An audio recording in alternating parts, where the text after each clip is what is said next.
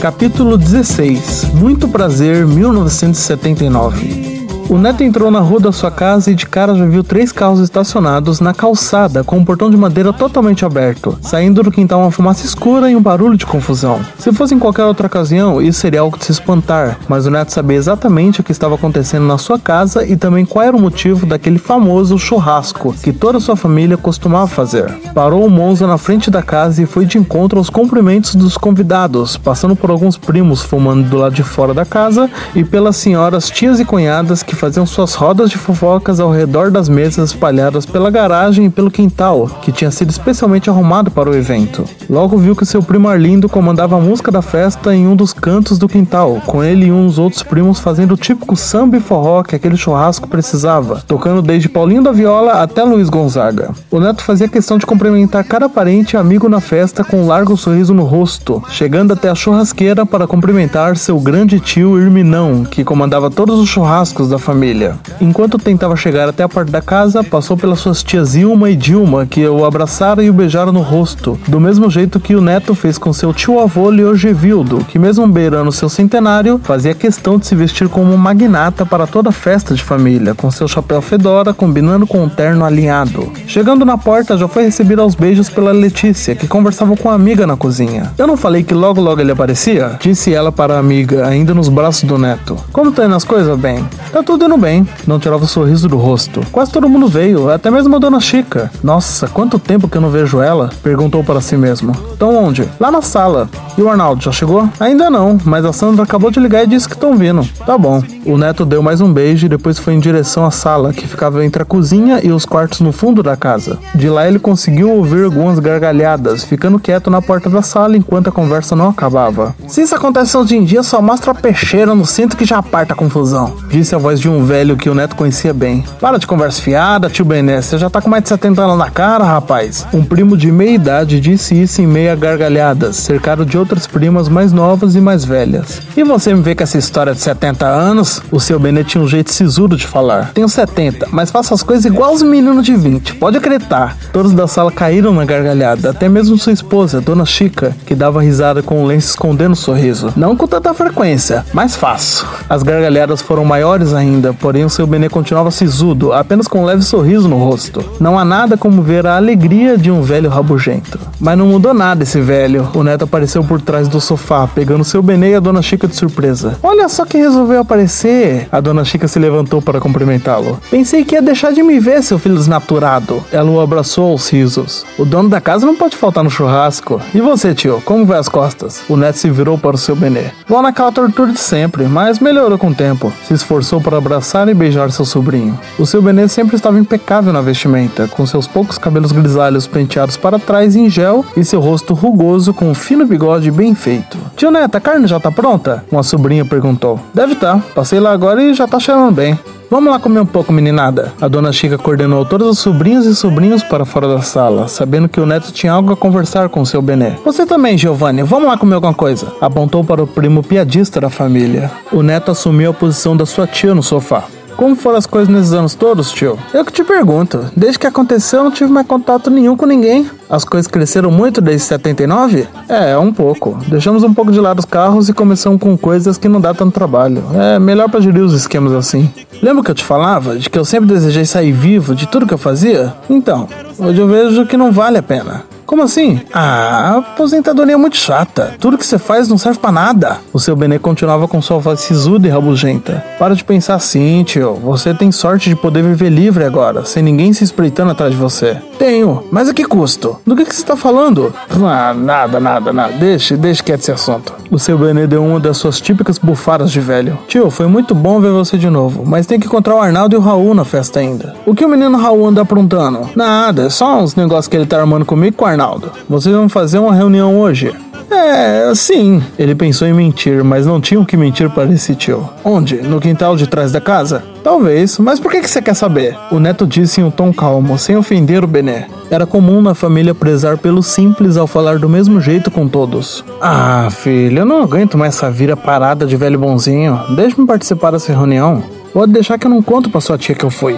Olha, tio, a reunião é sobre uma coisa que você nem conhece. Vai lá fazer o quê? Eu só quero acompanhar. Fico no meu canto sem participar da conversa. Eu sei, eu sei bem quando eu devo apenas ficar quieto. Seu sotaque era um misto de baiano da Vila Maria e italiano do Bexiga. Vou ver isso com o Arnaldo, tá bom? Não posso passar por cima deles nesse assunto. O neto se levantou junto com seu Benê para irem à cozinha. Tudo bem, filho, mas você sabe que no mínimo eu apenas não iria atrapalhar. Claro que sei, tio. Chegando na cozinha, viram o Arnaldo acabando de chegar. Há quanto tempo não vejo vocês? A Letícia esbanjava alegria nos cumprimentos aos beijos da Sandra e do Arnaldo. O Arnaldo até fez a barba para vir aqui hoje. A Letícia alisou o rosto do Arnaldo aos risos antes de abraçá-lo. Esse era um carinho comum da Letícia com eles, padrinhos dos seus filhos. E a filhada mais linda do tio, cadê ela? O neto apareceu depois. Olha lá o tio neto, bebê. A Sandra conversava com sua filha no colo, apontando para o neto que estendia os braços para a criança. Ah, sua linda, vem cá com o tio. O neto erguia a menina para o alto, a fazendo rir com brincadeiras que ele sempre fazia com as crianças da família. Deixa eu levar tadinho para comer alguma coisa, neto. Veio reclamando no carro durante o caminho todo. A Sandra pegou sua filha e voltou para o quintal com a Letícia acompanhando. Ainda bem que você chegou, Arnaldo. Vamos conversar logo que daqui a pouco o churrasco já acaba. O neto disse enquanto o cumprimentava. Tá bom, respondeu o neto e virou para o seu Bené. E como vai você, tio? Ele respondeu aquelas mesmas coisas que todo velho responde, depois saindo para deixar os dois sozinhos. Arnaldo, na entrada você viu Pedro? O neto cortou o assunto. Qual Pedro? O da Jussara ou seu filho? Meu filho, tá morando aqui agora. Ah, é. Vi ele na mesa com o pessoal. Antes de ir lá, eu preciso falar com você. O neto afastou um pouco o Arnaldo da porta da cozinha. Falar o quê?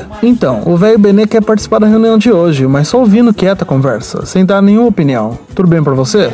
Mas por que isso? Nada, é coisa dele. Vamos, vamos mostrar respeito e deixar ele à vontade. Pode ser? Por mim tudo bem. Tá bom, chama o Raul e já pode ir pra lá, que eu vou falar com o Pedro e já volto. O neto destrinchou novamente aquela festa, que era cheia de mesas para receber todos os seus parentes. Passou pela churrasqueira e pela caixa de isopor da cerveja, que ficava ao lado. Viu que a cerveja já estava acabando, confirmando sua intuição, assim indo até a mesa que o Pedro estava com seus amigos para resolver o problema. Ô Pedro, viu que todos da mesa dele olharam quando a conversa foi interrompida, com o neto antes cumprimentando os amigos do filho. Pedro, busca umas três caixas de cerveja no mercado? Ordenou. Pede pro Cláudio, pai. Não sei onde tá seu irmão, mas vai logo. Mas como que eu vou trazer três carros de uma vez? A gente busca de carro. Um amigo interviu para resolver o problema. Então, vai lá rápido que tá acabando. O neto já estava indo embora da conversa. E com que dinheiro que eu vou comprar, pai? Esqueceu que eu tenho conta no mercado, porra? Só vai logo que tá acabando. Disse já meio longe do filho. Bora então, Pedro. Um outro amigo o chamou e então saíram. O neto continuou seu rumo para os fundos da casa, passando pela cozinha e pegando uma garrafa sem rótulo de um armário. Pegou também três copos americanos e seguiu para o quintal dos fundos. Lá viu onde foram parar todas as peças velhas de carro da garagem, que estavam empilhadas em um canto do pequeno terreno de grama. Apenas uma parte perto da casa era coberta, com um carretel imenso de madeira servindo de mesa no centro do gramado, cercado de algumas cadeiras também de madeira embaixo desse sol ameno. Tarde, Raul. Não tinha te visto ainda? Boa tarde, tio. Esse Raul era aquele mesmo sobrinho contato do nenê. Ele tinha uma voz bem grave, mesmo sem nem ainda ter chegado aos 30. E essa garrafa é de quê? Uma cachaça com cambuci que eu fiz. O neto abriu a rolha da garrafa. Deixa eu colocar uma dose pra você provar. Não, tio, deixa que domingo eu bebo com vocês. Que domingo o quê? O neto puxava seu sotaque nordestino quando começava o deboche. Já é quinta-feira, semana praticamente terminada. Não vai fazer satisfeito com seus tios, não é? Gesticulava os braços ao falar, ainda segurando a garrafa. Só uma dose então. O Raul abriu um sorriso e pegou seu copo com a mesma mão que segurava o cigarro. Logo se acomodaram em volta da mesa improvisada e serviram seus copos com a cachaça que o neto trouxe percebendo logo depois que o seu Benê também havia chegado no quintal e se acomodado em uma mesa na parte coberta do terreno, ficando quieto e sério com uma xícara de café nas mãos. A banda também tinha voltado a tocar, com o forró conseguindo chegar até onde estavam. Antes de qualquer decisão, o Neto e o Arnaldo sempre se reuniam para discutir a melhor coisa a se fazer nos esquemas que comandavam ou participavam. Agora envolvendo também o Raul, que desde jovem fazia sua carreira com negócios diferentes e mais graves do que os deles, mas que daqui em diante estarão juntos nesse novo plano por causa do nenê. O assunto começou com como que isso poderia ser feito? Quais eram os contatos? Ou até se iriam fazer aquilo mesmo. Logo surgiu a pergunta se o nenê era realmente confiável, porque mesmo o Neto e o Arnaldo lavando dinheiro com ele há alguns meses, nunca tiveram certeza se isso daria certo. Apenas apostaram que se ele tem um império tão grande de lavagem de dinheiro e, recentemente, os de tráfico de drogas, uma sociedade entre eles poderiam lhes render bons frutos. Enquanto nomes e quantias surgiam sobre a mesa, o seu Benê apenas cumpria o que prometeu e continuava quieto tomando seu café, com um rosto bem diferente do velho rabugento e simpático que se apresentou na sala, ficando agora sério enquanto ouvia toda a reunião. O que era para ser decidido apenas em família foi definido, deixando a parte dos planos para ser discutida na transportadora com a presença de todos os envolvidos. A garrafa de cachaça se esgotou nessa última dose tomada pelo neto, que já estava tonto de tão bêbado. Se levantou e foi em direção ao seu tio, que continuava quieto na mesa próxima à porta dos fundos. E eis o nosso representante, Benê,